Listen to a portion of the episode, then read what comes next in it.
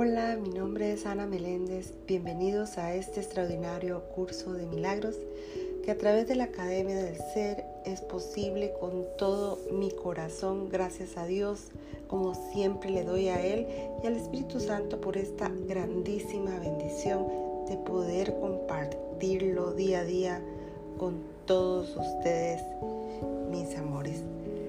Estamos en la lectura de hoy y la lectura de hoy es el capítulo 9 que estamos continuando con ese capítulo en la parte 5 como título El sanador no sanado.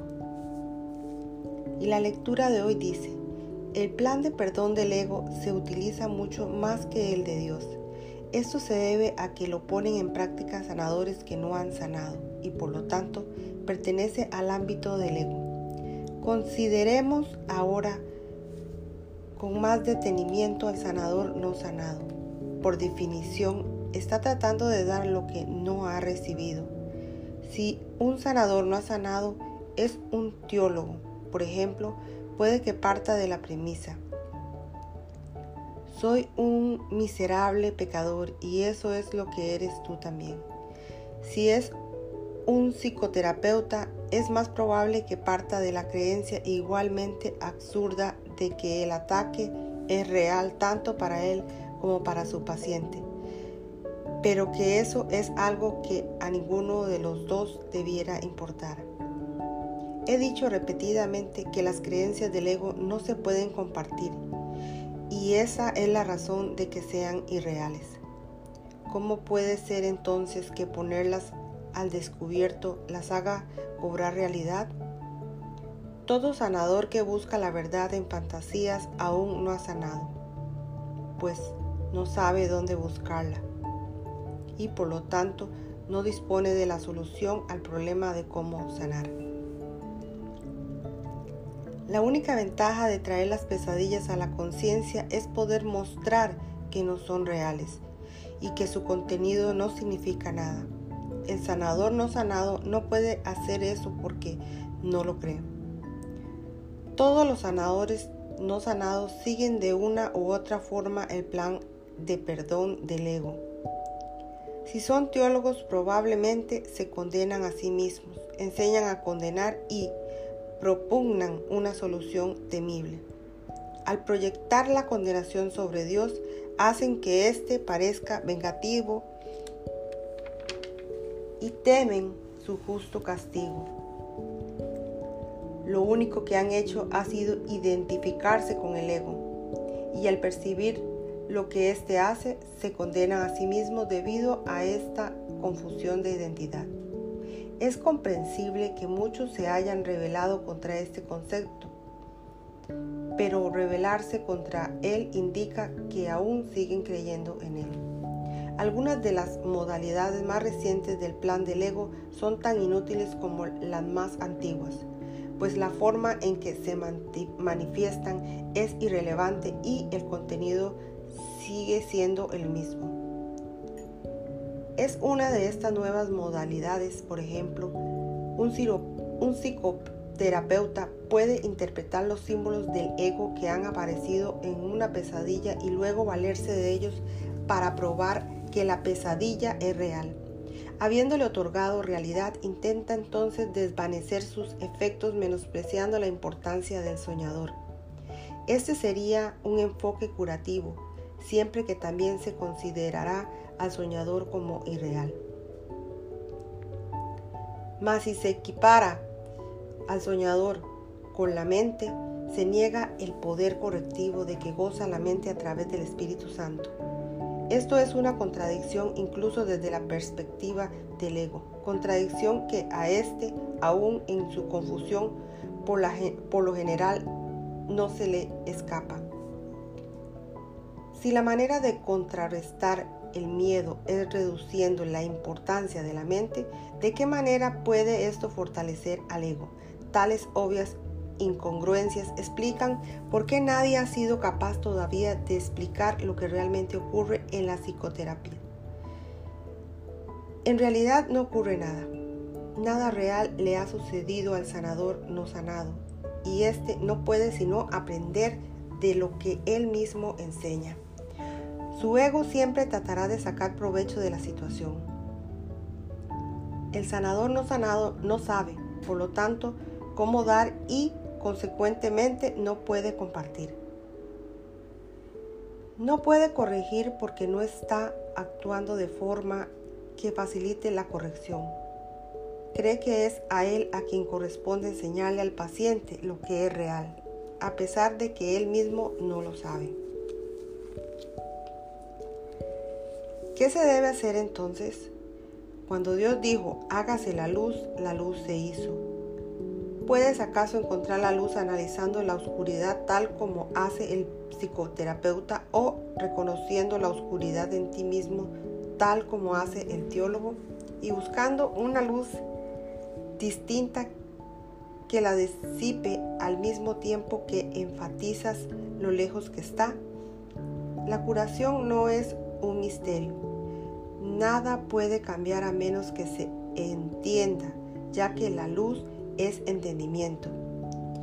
Un miserable pecador no puede curar sin la ayuda de la magia, ni tampoco puede una mente insignificante apreciarse a sí misma sin esa misma clase de ayuda.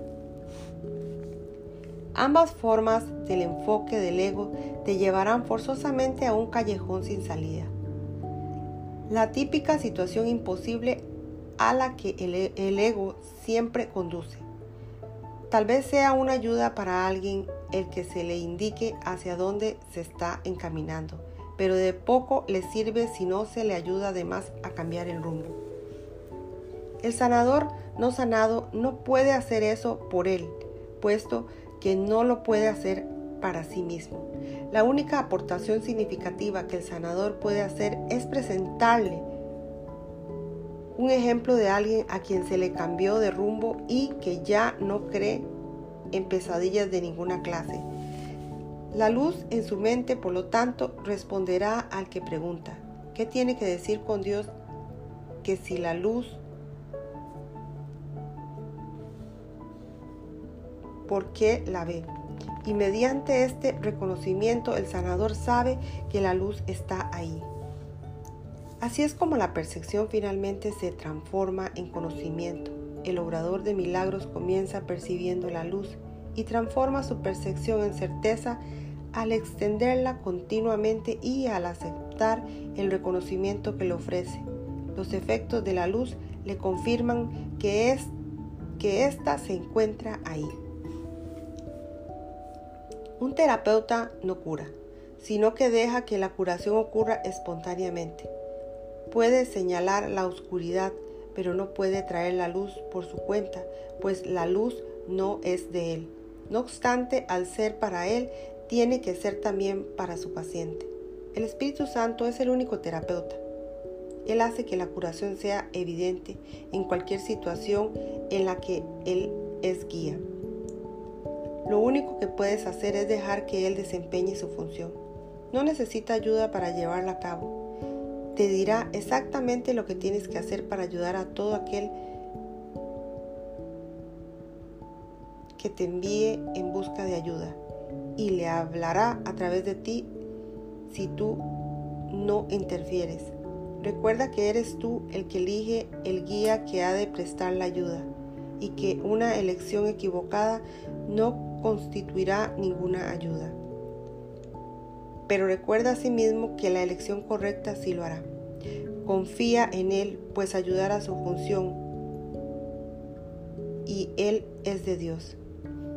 A medida que despiertes otras mentes al Espíritu Santo a través de Él y no a través de ti, te darás cuenta de que no estás obedeciendo las leyes de este mundo, solo las leyes que estás obedeciendo dan resultado. Lo bueno es lo que da resultado. Es una afirmación acertada, pero incompleta. Solo lo bueno puede dar resultado, nada más puede hacerlo. Este curso ofrece un marco de enseñanza muy claro y muy simple y te provee de un guía que te dice lo que debes hacer. Si le obedeces, verás que lo que Él te dice es lo que da resultado. Los resultados que se derivan de seguir su dirección son más convincentes que sus palabras. Te demostrarán que las palabras son ciertas. Siguiendo al guía adecuado aprenderás la más simple de todas las lecciones. Por sus frutos los conoceréis y ellos se conocerán a sí mismos. Bueno, llegamos al final de esta lectura de hoy. Solo me queda decirles con todo mi amor, muchas gracias por estar aquí una vez más. Te bendigo, te amo desde mi corazón porque al otro lado eres parte de mí. Somos parte, todos somos unificación completa de la creación de Dios. Y es maravilloso. Todo lo que ha hecho es todo lo que Dios ha hecho es totalmente perfecto. Que Dios te bendiga. Gracias, gracias, gracias. Y nos veremos en una próxima lección aquí, en este podcast que es tu casa. Y eres bienvenido y eres bienvenida todo el tiempo. Gracias.